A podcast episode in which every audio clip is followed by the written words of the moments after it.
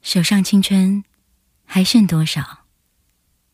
思念还有多少煎熬？偶尔惊见用过的梳子，留下了时光的线条。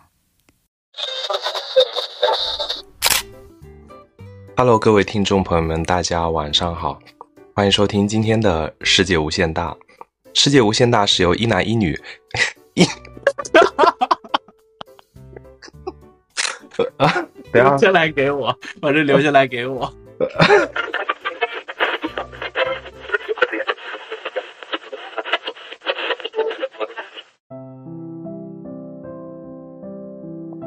你看《天下无贼》，你现在回过头去看，有些盘点女明星演技的一些短视频也好，嗯，或者是对比现在的演技跟一些以前的哭戏，它里面有个片段，你看除了张曼玉甜蜜蜜的那个片段以外，总会有个刘若英吃烤鸭的这个画面。哇，这个画面真的太太精彩了！就是每当我自己心情很难受的时候，如果是外面下着暴雨，然后遇到那种人生当中很低落的时候。在某个店里面一个人吃饭，我总会想到，啊，我就是那个场景里面的刘若英，我真的太惨了，就就有有两个问题，第一个问题是你那里经常会下暴雨，我这里不会经常下暴雨，然后另外一个问题就是为什么下暴雨还要在外面在店里面吃东西？那还不是因为就是很惨，忙忙很多的事情，忙太晚了嘛，然后有的时候半夜下班啊，或者是很劳累的那种很奔波的状态，我就觉得自己太苦了，然后再然后。在吃东吃东西的时候就，嗯，你说老师又遇到这么一个问题啊？你总是觉得你刚刚也说了，说这个老人味这么重的一个电台节目，或者是这么一个话题，很多人就有可能不知道我们在说的是一个什么样的作品了。所以下面由我先给大家介绍一下什么是《天下无贼》。可以，可以，可以，掌声鼓励。然后，呃，《天下无贼》是冯小刚导演的一部作品啊，对，因为。是两千年之后呢，整个的我们的这个电影市场啊，逐渐走向商业化，然后包括更多的这个合拍片，然后这个走向这个我们的市场，然后《天下无贼》它本身，嗯，男主是娄德华，刘德华，是刘德华，然后女主是这个刘若英，然后他们是一个相当于是一个公路电影吧，因为它是。整体这么一路在火，整体的整个故事在火车上的，哎呀不，这这这这可能就不能算公路电影了。嗯，就是它是一个封闭空间这样的一个状态，它主故事线都是在这个这这个火车上，然后这里面还有一个演员在一片头出现了没多长时间，相当于是一个客串，就是副标。嗯，演的是一个大款，是被刘德华和刘若英敲诈的这样的一个这样的一个角色。然后这个好，我记得应该是傅彪的最后一部作品。嗯。然后，然后要就就身体原因，然后就去世了。嗯，然后其实刘若英和刘德华在这里面演的是一对雌雄双煞啊，是一个贼，然后对抗的是葛优葛大爷的这么一个团团伙的这么一个盗窃团伙。然后在火车上这样的一个一系列的这样博弈啊、斗争啊，从。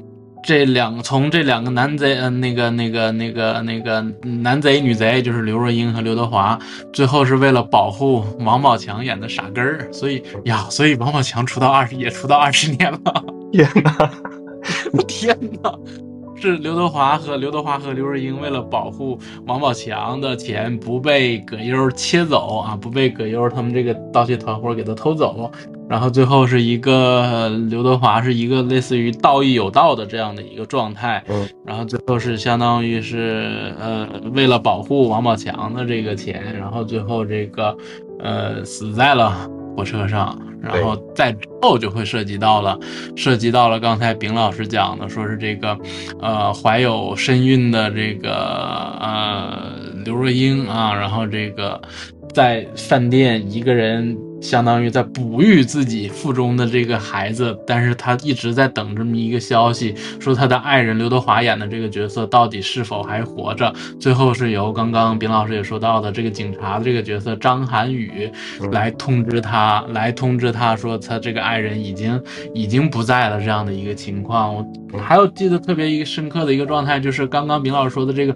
说的这个吃烤鸭这个状态之前，其实是刘若英问了，或者大概啊，或者说他完全也大概知道是一个什么样的一个情况。你先让我吃完，你先让我吃完，然后低着头在那边夹筷子嘛。吃一边哭是这样的一个，刚刚明老师说的是这样的一个人物状态，然后带来的这一段精彩的表演。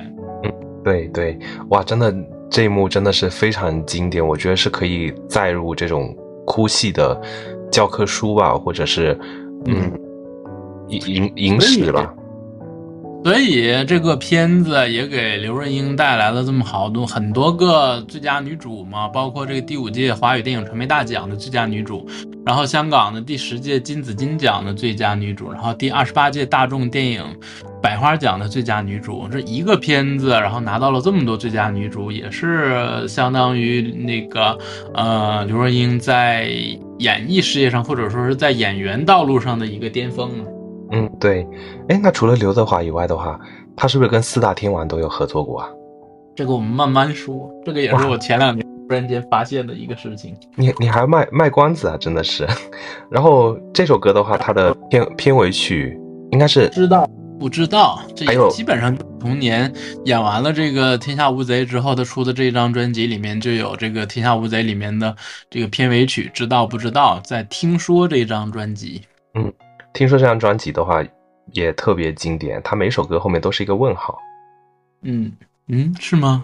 对呀对呀对呀，你你可以认真的认真的去看一下这张专辑的概念也做得特别好，就是是以一种好像是反问的这种口气吧。听说知道不知道？听是谁在唱歌？然后嗯，这里面不得不提的还有一个制作人叫黄韵玲。黄玉玲的话，在这张专辑上也有跟刘若英合作，就合唱是吧？就对，就是听是谁在唱歌这这首歌吧。然后我这里面还想说的一个是，知道不知道？其实是一个陕北民歌一个小调，然后做的这么一个改编。啊，你知道这个吗？我我不知道陕北陕北民歌，哎，我只是觉得这首歌，嗯。那会也是在听那种广播嘛，广播里面也有打榜，然后别的歌都是那种劲歌热舞，突然间出来出来这个，知道不知道就觉得很哀伤。我我我曾经还拿我的小霸王学习机来录过这首歌，就是就是就是有一个口香糖的广告，口香糖吗？有口香糖的广告，绿什么？啊，然后那广告他用的广告歌就山清水秀云崖暖，啊，我没有印象了。嗯，这个就是那首歌的那个那陕北民歌的它的原调，就是山清水秀云崖暖，然后用的就是这个用的这个调子，然后来来重新做的词来做的这首知道不知道，然后并且，嗯，说是当时因为因为刘若英是没有这个情境的，就是说怎么样体会这首歌带来的意境，然后找了一个。唱 demo 的一个歌手给他唱了一遍，按照这首歌的意境唱了一遍之后，然后刘若英再去学着人家怎么把这个给表现出来。啊，对啊，有的时候就是这样，你你没有在那种环境里面成长起来，可能你没有办法很好的去传达那个感情嘛，这个是挺挺正常的。然后，嗯，你像那个呃，知道不知道这首歌的话，写作词好像也是姚谦给他作词的。然后还有一首就是片尾曲是杨坤唱的那一天，好像，嗯，对对，那会儿呃，其实好像国内也才刚刚开始兴起不久这种贺岁片的概念嘛。贺岁片，你看你像不是的，今年就已经有贺岁片了。嗯嗯嗯，九八年，这么早啊？就是冯小刚带来的嘛，冯小刚带来的贺岁片嘛。嗯嗯。然后这《天下无贼》不也是冯小刚的吗？然后最经典的他的那个第一个有贺岁片这个概念的，就是他的那个不见不散嘛。嗯。然后在那个影片的最后，那葛优呢一九九七年过去了，我很怀念他。哦，我我我曾经在写某一年的年度总结的时候，那个我我就我就有写过这段话。然后还被人抄，抄完都发到他的朋友圈，哦，我就觉得连这也都抄呀，就一九就是用这种语气嘛，比如二零二二年已经过去了，我很怀念他，然后等等等等之类的，哎，就特别搞笑。听说这张专辑的话，嗯，出完之后，后面刘若英好像基本上就是一年两年发一张专辑。她在嗯这时候应该是 EMI 唱片的时候，最后一张专辑是一整夜，好像一整夜。对，刚刚刚刚丙老师提到那个在那个呃《天下无贼》里面有杨坤也唱的那个那个片尾曲叫啥来着？呃，那那一天。OK，那一天，然后所以其实可能有时也是有这样的一个合作机会吧。然后在刚刚冰老师提到这个一整夜当中，有一首歌二十二十四楼，两个对唱的。对，二十四楼他们俩对唱。但是我觉得在这时候的这时候可能专辑也制作的比较好，班底也比较优质。刘若英跟杨坤在一起搭的时候完全没有被盖下去。嗯哼。为啥能把他盖下去啊？不是，我前面不是说了嘛？他如果是跟某些女歌手唱的时候，可能有些女歌手的这种声线会比较独特。刘若英的声线是比较温暖的那种类型，那对方完全就压着她唱嘛，就是比较尖那种，然后刘若英声音就不够尖嘛。那到这首对唱的话，也像之前的分开旅行一样的，就是完全两个人是唱的，我觉得是很有层次感的。嗯，一整夜好像还有一首歌叫《光》。嗯，这张专辑，那个我的车比较老，我的车是放放 CD 的，或者说我的车还能放 CD 的。然后第那个我的 CD 车里面的 CD 第一张盘就是这首歌，就是这张专辑一整夜。但我觉得到这张专辑之后，刘若英后面的专辑封面都不好看，就嗯，哦，后面其实他就是他，我觉得他最好看的是我的失败与伟大的那那一张。呃，有有一种波西米亚风格的那种那个衣服穿的嘛，然后到很很融入自然的一种状态。对，到后面那个一整那个听说也好，或者是呃我们刚刚说的光这张专辑也好，它这里面就一整页这张专辑，它其实为了营造它一整个都市感，就是都市文青跟轻熟女的这种状态，呃，从造型的角度来讲，都会用那种长风衣啊，然后以及是像披头散发或者显显得你好像。呃，陷入到某种情绪当中，这里面是打造的是比较丰富的角色嘛。但是到后面还有还有一张专辑叫《我很好》，他就戴着那个毛茸茸的耳机在那个河河旁边，那个也还 OK。但到后面专辑我完全不能理解，就戴那个假发唱那个什么我们没有在一起什么什么那那那个后面是油菜花的甜还是什么甜，我就觉得有点扮嫩的嫌疑啊。就是在一起那张专辑嘛。对对，嗯。对他这张专辑差不多出完之后，后面就是，嗯，演演电视剧吧，就拿了白玉兰奖。上海上海电视上海电视电视节白玉兰奖，就是跟中国电视剧飞天奖、中国电视金鹰奖并称为中国电视剧的三大奖。需要介绍这仨奖吗？不需要啊，这个不需要了。我觉得我们今天时间好像都超时了，要不要分上下两期啊？随便吧。然后《新结婚时代》，他在里面演的角色叫顾小西，这个也是我看的是比较完整的一部这样的一个作品。嗯，然后嗯，和郭晓东合作的嘛，然后讲的就是这个现代婚姻生活当中遇到的种种的。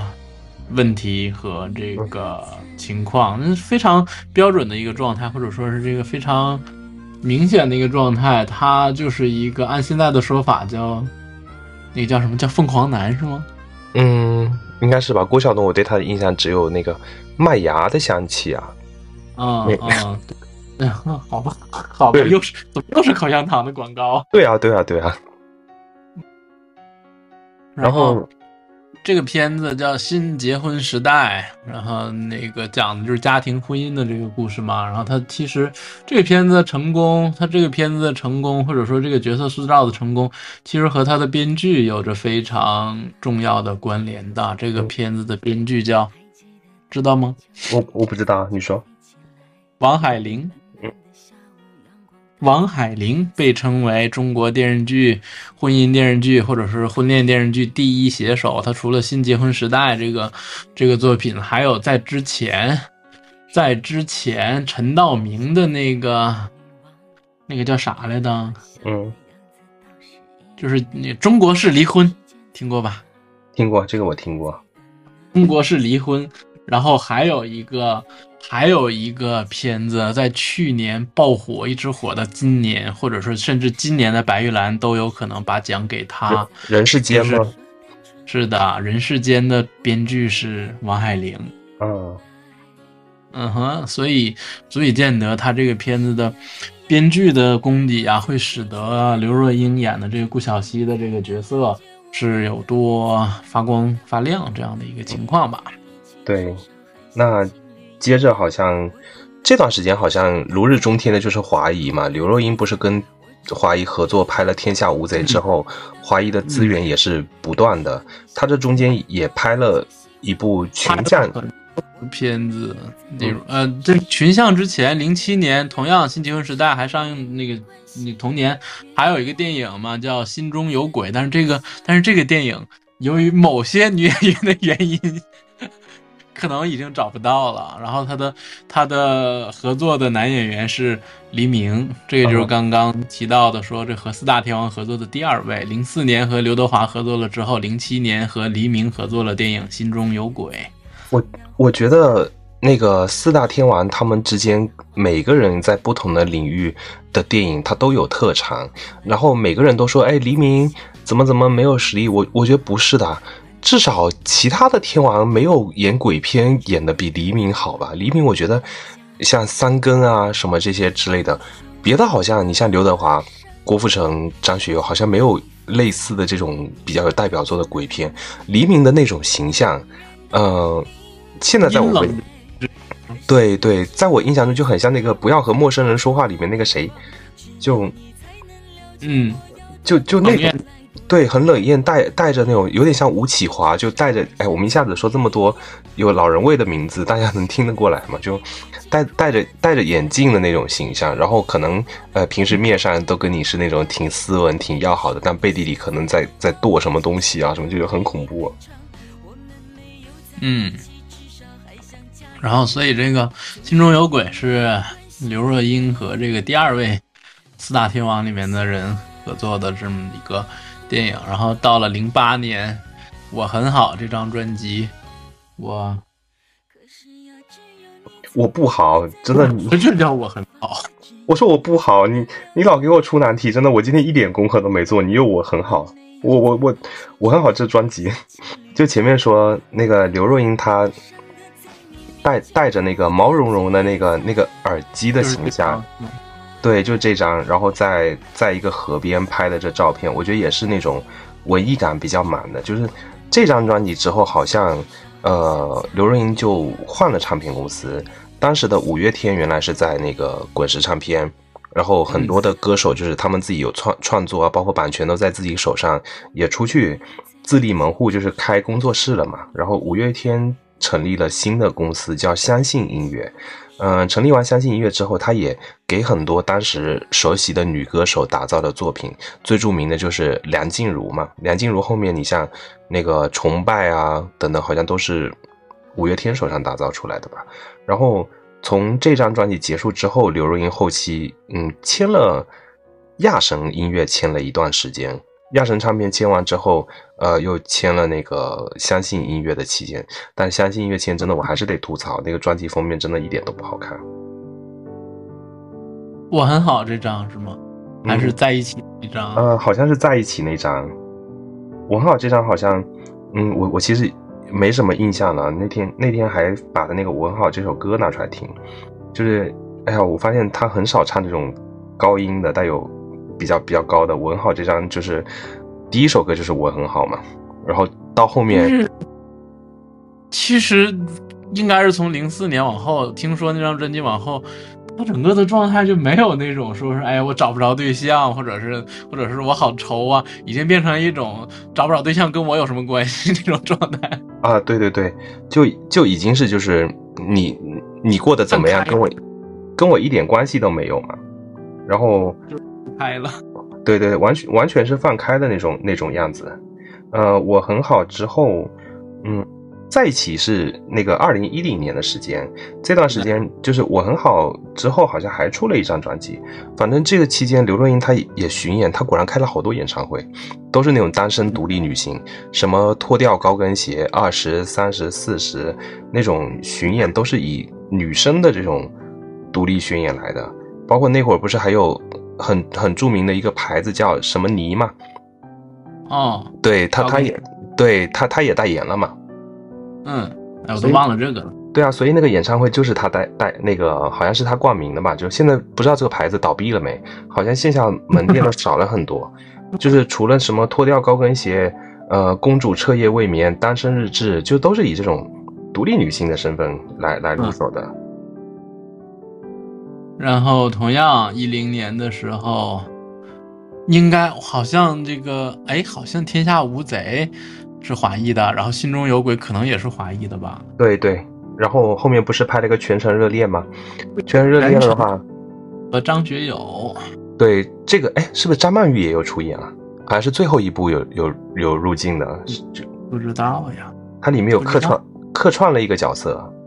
哦，有可能，因为那是一个其实是一个拼盘式的一个电影嘛，很多很多东西或者是很多段小戏放在一起的嘛。然后那个时候其实还是比较少的，然后现在很多电影会偷懒，就会这种状态，把它很多个小故事拼在一起。嗯啊，我刚刚查了一下，《我很好》这张专辑是亚神音乐出的，就亚神音乐有段时间什么蔡健雅呀、呃杨乃文，包括现在的飞儿乐队的前主唱张文婷签的也是亚神音乐。这段时间就是不是又回去了？嗯，飞儿不是又回去了？没有回去，怎么可能回去啊？不可能。对，不要聊那么多八卦。回头，回头我们那个，回回头我我我们做音乐专辑的时候再说，免得等下粉丝在我们底下掐架，多不好啊！啊，真的有粉丝粉粉丝来听吗？嗯，我也不知道。反正我很好这张专辑之后，后面我听刘若英的歌就听的比较少了。但是她她的歌好像，呃，一直就是跟跟着这个时代在变，不像有些歌手就是他可能出了一段时间。然后五年不见了，五年时间从这种传统唱片变成数码唱片的时代，然后又变成短视频的时代。但刘若英好像，呃，作品都一直不断的，他一直都有。我很好结束完之后，后面像最近不是近期的什么《亲爱的路人》啊，然后再到现在现在的，他歌曲一直都保留着他的曝光度在的。嗯，一一一零年。一零年和张学友合作了《全城热恋》之后，在一一年又和郭富城合作了《全球热恋》，这应该是姊妹篇吧？嗯，你没看过呀？这两个我都看过呀。嗯，就像以前什么《爱情呼叫转移》《爱情左灯右行》，都是这种。对，差不多啊，就那个时候很这样的一个状态嘛。呃，全球热恋，他和郭富城是演的两个航天员在宇宙上搞对象的一个故事。嗯，那可能这段能这段时间可能在影视剧里面对象搞的比较多，也没有像之前那种比较哀怨的状态了。对，这段时间就是他搞到对象了。嗯，所以就不像之前没有之前那么文艺了，然后这个散发着爱情的酸臭。嗯。我很好，这张专辑，哎呀，我真的后面聊他的音乐，我好像听的也特别少。其实，我一点都不好。对，但是我们现在到到这里呢，我们看这个零四年开启了和这个四大天王合作的这个经历。零四年天下无贼，然后这个零七年黎明心中有鬼，然后这个一零年张学友全程热恋，一一年郭富城全球热恋，然后基本上把这四大天王都都给他这个呃集合了。都给他集齐了，然后我也不知道还有哪些女演员是集齐了所谓的这个香港四大天王这样的一个演戏，反正可能没有那么多吧，因为因为再往后那个一零年、一一年往后，这几个人也都很少在演戏了，特别是应该是现在还能演戏的或者还在演戏的，也只有刘德华了。嗯，郭富城也在演啊，郭富城也没演啥了。嗯，哎呀，我上一部看郭富城还是看那个翻拍泰国的。那个什么，什么撞撞了的人放到那个什么棺材里面什么的那个，嗯嗯，对对对，黎明更不要说演的更少了，黎明更没有了，所以其实应该是，哎呀，因为本身四大天王的这个这个这个活跃期年代也早就过了嘛，嗯，然后能和他能能和他们合作的女演员基本上就也也更少或者更没有了嘛，嗯，现在应该新生代的比较少吧，早期的应该也有吧。你你像张曼玉，肯定四大天王都合作过吧？我不知道呀。我们现在看一下吧。你觉得张曼玉和谁最没有可能合作呢？哎，张曼玉跟黎明合作过《甜蜜蜜》吗？当然了，跟是他们跟张学友。嗯，刘德华是一九九九年的《旺角卡门》。张张学友肯定也合作过，那个《东成西就》肯定有。张学，这俩人做节目现场，你看。对啊，一点准备都没有。张学友完了之后，哎，还有个四大天王谁？郭富城。哎，张曼玉跟郭富城合作过吗？跟张学友是有合作的。对啊，东叫啥？东成西就。东成西就还有那个《新龙门客栈》嘛，《新龙门客栈》里面有张学友吗？有啊，那个洪七公是不是啊？洪洪七还是谁谁呀？我是串戏，我是不是串戏了？有的，有的，这个和和和你串戏了，和和张学友那你肯定串戏了。那个张曼玉和郭富城还是有合作的，叫《赤脚小子》，是杜琪峰导的一个东西，咱不知道是啥。哦，里面是不是有狄龙？狄龙啊？对对对对对。还有吴倩莲，哎呀，我我觉得我们聊多了，不要跑题。我们这期聊不是啊，这个我们可以我们可以拽回来的。你看，像张曼玉这种这个横扫了国际 A 类电影节的演员啊，女演员，然后是和这四大天王都合作过的。那你说刘若英呢？嗯，刘若英，刘若英可是一个一个国际 A 类电影节都没拿过的呀。哎，那那说她少女少女小鱼那个算国际 A 类的吗？不算。国际 A 类的其实就是三个，嗯，奥奥斯卡，奥斯卡好像不是，那那就是欧洲欧洲的那些了，对，什么金狮，什么金金棕榈，是不是？是的，嗯，是世界，其实主要指的是这个世界三大电影节嘛，是德国的柏林、法国的戛纳和意大那意大利的威尼斯嘛，这三个。嗯嗯，哦，原来如此啊。哎呀，我们聊到刘若英的哪哪一年的时间了？十四个，我们聊到了这国际类电影节，其实有十四个嘞。哦，那个什么，上海国际电影节呢？嗯，还有那个什么圣巴蒂斯安什么什么的。哦，那就乱套了。就休斯顿国际电影节，威尼斯、戛纳、柏林，不认识。你没听说过，没听说过，没听说过，没听说过。哎呀，没听说过。东京、上海啊，印度还算国际电影节开什么呀？所以其实最负盛名的还是刚刚提的那三个嘛。你你刚刚没有接住我一个梗，我刚刚其实留下了一个雷点，你没听懂。如果粉丝听懂了会来骂我的。我说那个休斯顿国际电影节，回头你可以百度查一下。我不知道啊，是个梗。对对，不知道我的梗是什么？一会儿下节目跟你科普吧。嗯，在这个之后，刘若英好像慢慢的作品就少了，就结婚了，逐渐的去，或者说是比较经典的作品就少了。然后给我最后一个印象比较深刻的是一三年，一三年他给一个电视剧那个配了一首歌，叫《幸福不是情歌》。在之后他的歌就没有啥了。嗯，后面就开巡演了，反正养老保险也够了嘛。嗯。基本上该拿的奖也都拿了，然后每一张专辑也都有一些爆款的歌，你要听他一些冷门的歌曲也都有。但是我觉得，我这周我把他的专辑拿出来循环了一下，听的话，我觉得是挺挺疲劳的。就他是不像是其我我所谓的这个疲劳的感觉啊，他不像是有一些女歌手，她会不断在每一张专辑当中去玩不同的曲风，去寻求。突破，然后哎，我又玩了什么不同的概念？刘若英她的专辑是从一开始以来到现在为止，从文艺的以及是这种娓娓道来的方式，跟他的这个人物的形象，跟他给我们大众的所谓的人设也好，好像都是高度重合跟统一的，包括他剧中演的那些人物也是一样的。但其实后期的角色好像是更多样化了一些。对，就是我，我觉得方小平就是一个分水岭嘛，就是从方小平往前推，好像这些人物都是差不多的这种形象嘛，就很哀怨的样子。嗯哼，对。那之后，然后变得更多样化了一些。对，哎，刘若英今年几岁啊？她是一九六九年生的，六九年，五十了吧？那肯定没到六十，六十五。哇哇，为什么我们也老了？我们这些看着长大的、看着长大的女歌手，她们都老了，我们也老了。那好吧，不讨论这么悲伤的话题。对，哎，那刘若英现在不是有新的一轮巡演开始了吗？好像叫飞行，飞行什么呢？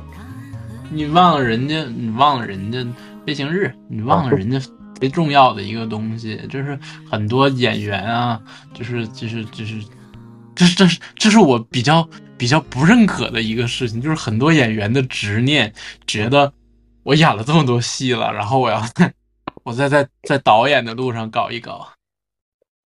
啊，这个我觉得是两个体系的，包括还有一些演员，他不会不是会去出作品嘛，去出书什么的。哦，我们先谈书吗？他的书真的是我我买过不止一本，但是真的现在看真的没有什么营养。啊，是啊是啊，你像我我觉得是那种，这能说吗？就是那种鸡汤式的。我我记得我之前好像买过他的那本《生日快乐》，是不是？哎，我在我现在手边唾手可得，就我我看一眼我的书架，我都知道它在哪儿。然后，因为它那个书是方的嘛，是正是正方形的嘛，啊，它比较不好放。我那本书都是竖着放的，就是你你放的时候，它总会长出来多了一截出来，然后又比别的书矮一点点，然后，然后这这种书。我我觉得买的多的就是它那种留白又留的特别多，然后就把书搞得特别厚的样子。嗯嗯嗯，那个其实是他的一个跟古天乐演的一个电影嘛，然后都没在我们今天讨论范围之内，因为那个电影好像真的不咋地。嗯啊，这个这个这个我们就少说一点吧。然后后面可以啊，就是这么这么了解，或者说是。这么了解的一个歌手，这么了解的一个演员，他要接受批评嘛？他不自我批评，我们批评嘛？然后现在不是还出了什么后来的我们嘛？也是根据这些后来，因为可能他的这首歌比较深入人心，然后有些 IP 就就是本身大家就了解比较多，所以会根据这个 IP 再重新再去再去做一个新的作品。刚刚提的就是这刘若英艺术生命上面最具代表性的作品《后来》嘛，然后成为了一个她的自己非常大的一个 IP 嘛，然后在整个的改编的过程当中，她的这个故事我们看到的是这个周冬雨和井柏然，井柏然啊，他们两个就是讲的是从从年少的时候，然后一直到多少年之后。嗯，其实是一个插叙的这样的一个故事嘛，然后这两个人历经风雨，苦难不改，然后最后那个最终没有在一起的这样的一个情况嘛，是很多回忆在这个在这个电影这个里边的嘛，然后然后然后人家说，其实那但是他这个电影由于它是一个巨大的 IP，它的票房是非常不错的，我记得一八年时候的票房是非常不错的，甚至是上了这个女导演的榜，应该是。不是前三也是前五吧？当时那时候还没有还没有李焕英的时候，啊啊，其不是前三也是前五这种状态。其其实我觉得看他这些影视剧的脉络啊，你就像说一些演员他演得好，然后后面就想就想去导演，包括从他的专辑音乐的角度也是一样的。早期的一些歌手他出的一些专辑，可能以翻唱为主，或者是拿一些比较脍炙人口的旋律。来做专辑，做到后面就要纯原创了。我一定要找到很好的团队，一定要找到非常好的制作人，在帮我打造一个我我自己的专属代表作，并不会不是像说我们一提起，哎，他的某某首歌曲，这个歌是翻唱自什么什么什么的之类的，就是他可能呃到一定有成就或者一定有高度的时候，都也是这种角度，可能也是他在寻求突破嘛。嗯，对啊，但是他突破。他只突破了他的商业价值，在我看来，因为他，嗯，我并不认为他是一个好的导演。然后我觉得他也非常有自知之明的，没有像很多人导了第一部之后，然后又要导第二部，这个那个那个这个的。然后那个他在整个的艺术把控上，其实那里面有一个非常重要的演员嘛，是田壮壮，是第五代导演的这个核心人物田壮壮老师，然后这个在里面，因为田壮壮近些年也基本上是不执导筒了，然后相当于做一个二线或者说是做这个做这个演员的工作了，或者演员的这样的一个身份，还是应该也是这个张艾嘉，因为因为因为张艾嘉和那个找过田壮壮，他们两个合作过一个电影叫《相爱相亲》，嗯，你可知道？我不知道。相爱相亲，这个也是张艾嘉的一个作品，然后里面找的田壮壮来演他的爱人。这之后应该也是在刘若英在做这个电影的时候，应该也是张艾嘉把田壮壮推给了刘若英。然后这个田壮壮在整个这个电影过程当中，一定是给了非常多的指导工作在这里面的，把控他的艺术性在这里面的。嗯。然后，所以就说到他现在这个状态，还是比较有这个这个这个这个，呃，说不好听点，就知道自己能做什么吧。然后，那之后他整个的这演艺道路应该是又偏向了歌唱或者说是演唱会啊。往后，因为因为再往后那个一九年往后是停滞了这三年之后。嗯，现在又开始大规模的这个演唱会的巡演嘛，然后包括在前在全球各地也开了很多场这样的演唱会，然后在今年在我们这个范畴之内又开又开始在进行这个新一轮的演唱会的巡演，但是我依然买不到票这种情况。有有开到你们城市吗？没有啊，我我今天稍微看了一下，我的朋友圈已经有人开始发广告了。嗯，然后开开到泉泉州、福州，因为最近会议比较多，可能场地不够。然后 目前好像没有看到什么演唱会。就是一五年我赶一五的一五到一六那个那个好开了五十一场的世界巡回的时候来来我这里了，然后也没有也也抢不到票，哎，太难抢了。所以这个时候 你要认识一些黄牛。啊，对对。然后后面后面刘若英也出了一张专辑吧，但是那张专辑封面是蓝色的，叫《各自安好》。但这张专辑我觉得也是那种四四平八稳的状态，好像没有任何的爆款的歌曲出来。嗯，基本上已经没有任何水花的状态。对对，那这个其实跟整个华语乐坛的话，《各自安好》是个单曲吧？我怎么记得？这个跟整个华语乐坛的其实整个。嗯，环境也有关系。现在大部分华语乐坛也是在走下坡，包括像早期的一些制作人，可能他不再制作他的专辑，就不再出来制作。你像以前他找的这些，嗯，你像姚谦，姚谦现在也不做了。然后到后面跟陈小霞合作，陈小霞合作完之后，这张专辑他跟葛大为，还有像刚刚我们说的火星电台等，都是一些比较新的这种歌手。各自安好是单曲，是专辑吧？是单曲，嗯，是单曲，这样子吗？专辑，所以其实它是单曲。我百度的是写的是专辑啊，我反正我没听啊，这个单曲。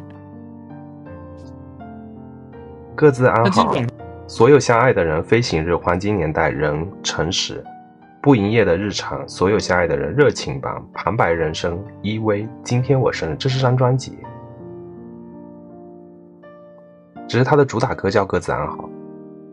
《各自安好》是刘若英于二零二一年三月二十四日发行的个人第十五张音乐专辑，共收录十一首歌曲。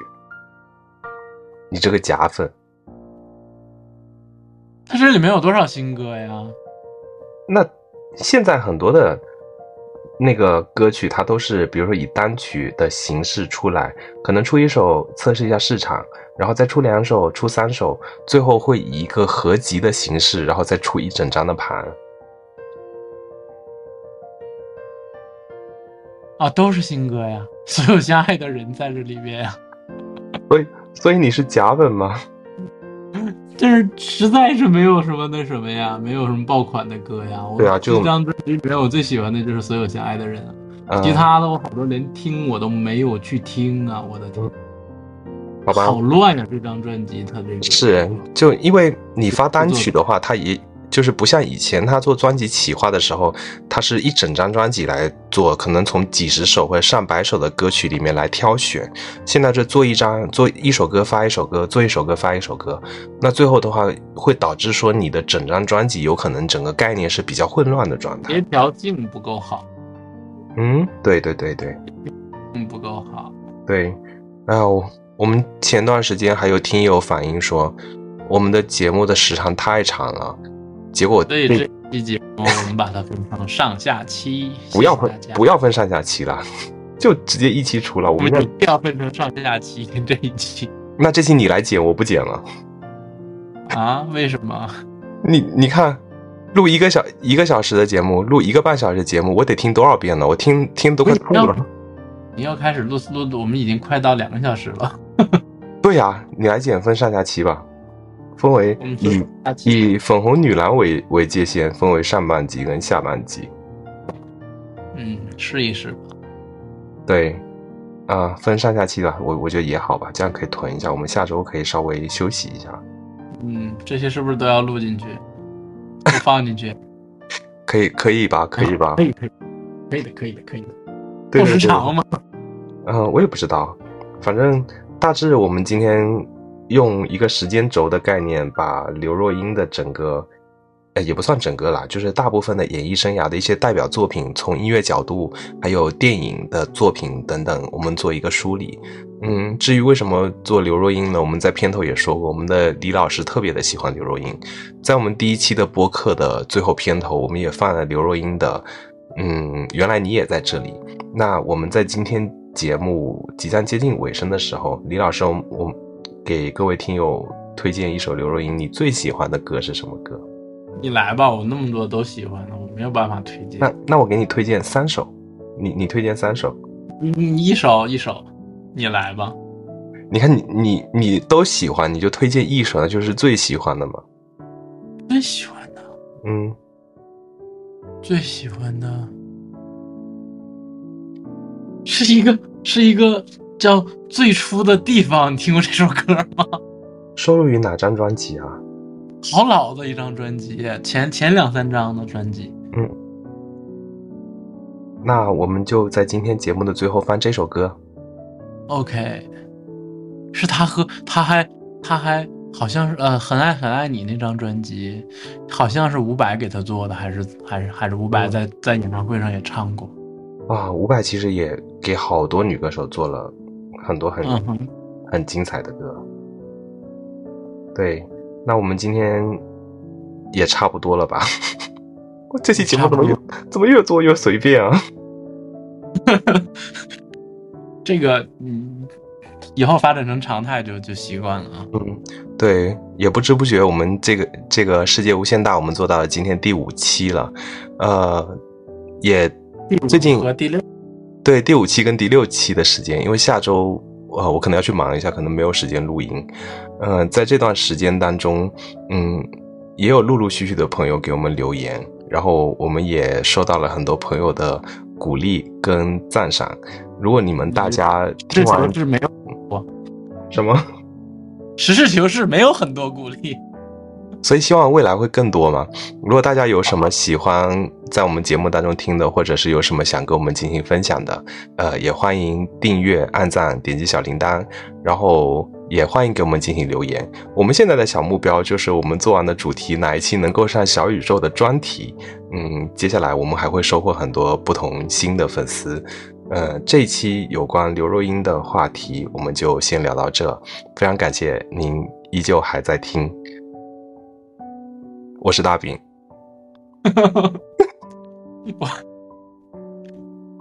快点接上！你你是为了要录花絮故意这么搞我的吗？我不是，我不是，无所谓了。好了，我是谁无所谓了。我是刘，我是刘若英的粉丝。对，那最后我们来听刘若英的这首歌。最初的地方，嗯，我们下期再见。再见。